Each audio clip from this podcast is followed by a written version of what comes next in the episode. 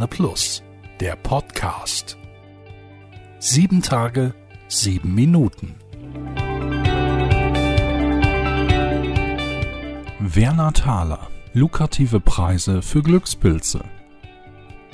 Genau 299.999 Lose sind im Topf der Werner Thaler Aktion, die auch in schwierigen Corona-Zeiten wieder neu aufgelegt wird. Dafür sorgen in diesem Jahr 34 Werner Kaufleute, die das traditionelle Gewinnspiel als Dankeschön an treue Kunden mit Preisen im Gesamtwert von 10.000 Euro bestücken. Als Hauptpreise der Verlosung, die es seit 1963 gibt, stehen wiederum die Jahresgutscheine von Hauptsponsor Rewe Symala ganz oben auf der Gewinnliste. Der Besitzer des Glücksloses kann ein Jahr lang pro Monat jeweils für 300 Euro Ware in dem Supermarkt am Konrad-Adenauer-Platz 2 einkaufen. Gesamt 3600 Euro. Beim zweiten Preis sind es monatlich je 200 Euro, gesamt 2400 Euro und beim dritten Preis je 100 Euro pro Monat, gesamt 1200.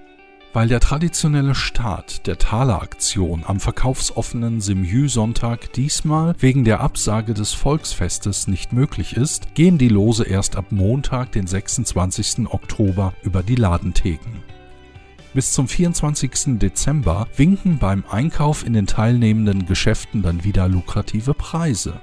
Eifrige Solebad-Besucher dürften die Preise 4 bis 6 besonders interessieren, denn hier gibt es dreimal eine Solecard Platin im Wert von je 300 Euro zu gewinnen. Fünf Werne-Gutscheine über jeweils 200 Euro sind für die Preise 7 bis 11 ausgelobt. Auf die Preise 12 bis 17 entfallen Werne-Gutscheine über jeweils 150 Euro. Der Gewinnmodus mit den individuell nutzbaren Warengutscheinen, der im vergangenen Jahr Premiere hatte, kam bei heimischen wie auswärtigen Kunden gleichermaßen gut, berichten David Ruschenbaum von der Werne Marketing GmbH und Georg Schlomberg für Hauptsponsor Rewe Symala.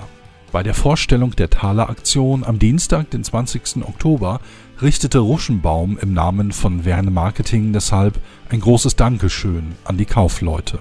Die Gewinnlose werden am Donnerstag, den 29. Dezember um 11 Uhr im Karl-Pollender Stadtmuseum gezogen. Die Preise können bis zum 31. Januar 2021 in der Touristinformation abgeholt werden. Wir wollen nicht erst reagieren, wenn das Haus brennt.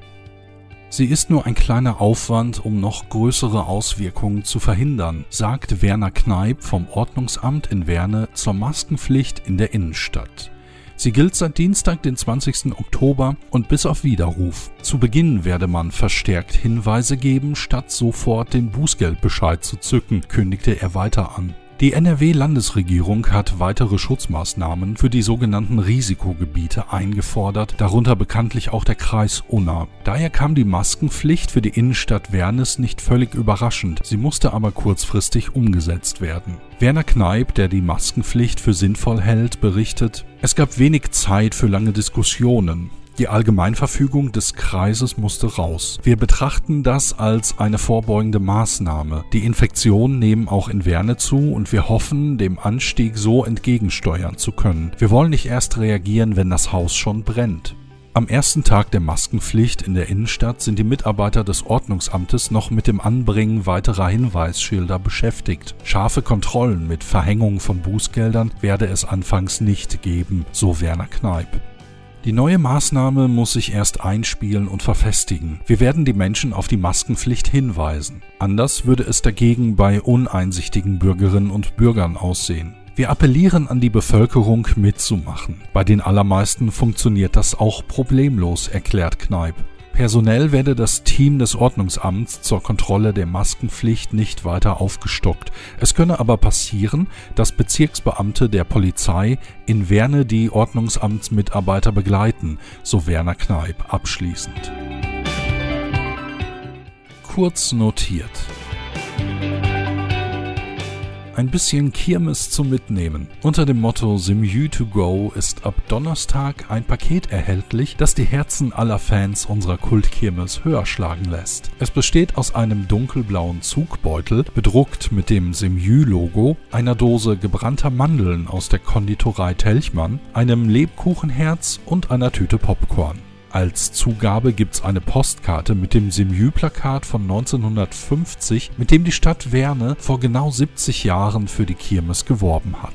Das Team der Werne Marketing GmbH hat das Paket in einer limitierten Auflage von 100 Stück zusammengestellt. Semjü to go wird für je 15 Euro ab Donnerstag, den 22. Oktober in der Touristinformation am Markt verkauft. Das Simjü Lebkuchenherz ist auch einzeln für je 3 Euro zu bekommen. Vor einem guten Jahr startete der Abriss des Schwesternwohnheims am St. Christophorus Krankenhaus. Von dem Haus mit 52 Wohneinheiten ist schon lange Zeit nichts mehr zu sehen, bald aber werden wieder Bagger auf dem Platz anrollen, um den neuen Kindergarten der Jugendhilfe Werne zu bauen.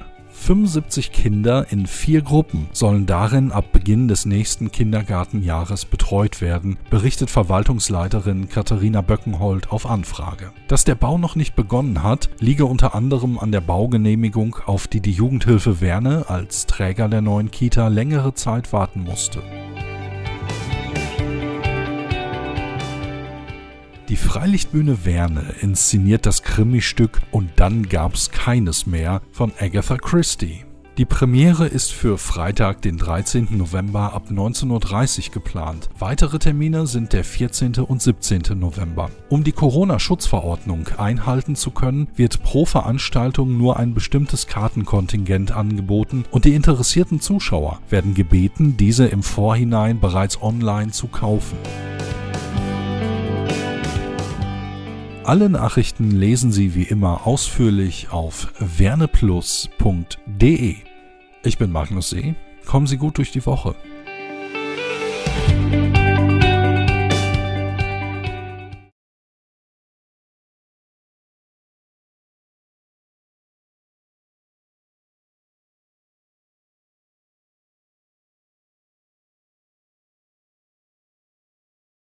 Mehr dazu und noch viel mehr aus unserer Heimatstadt lesen Sie auf www.werneplus.de. Ich bin Magnus See. Kommen Sie gut durch die Woche.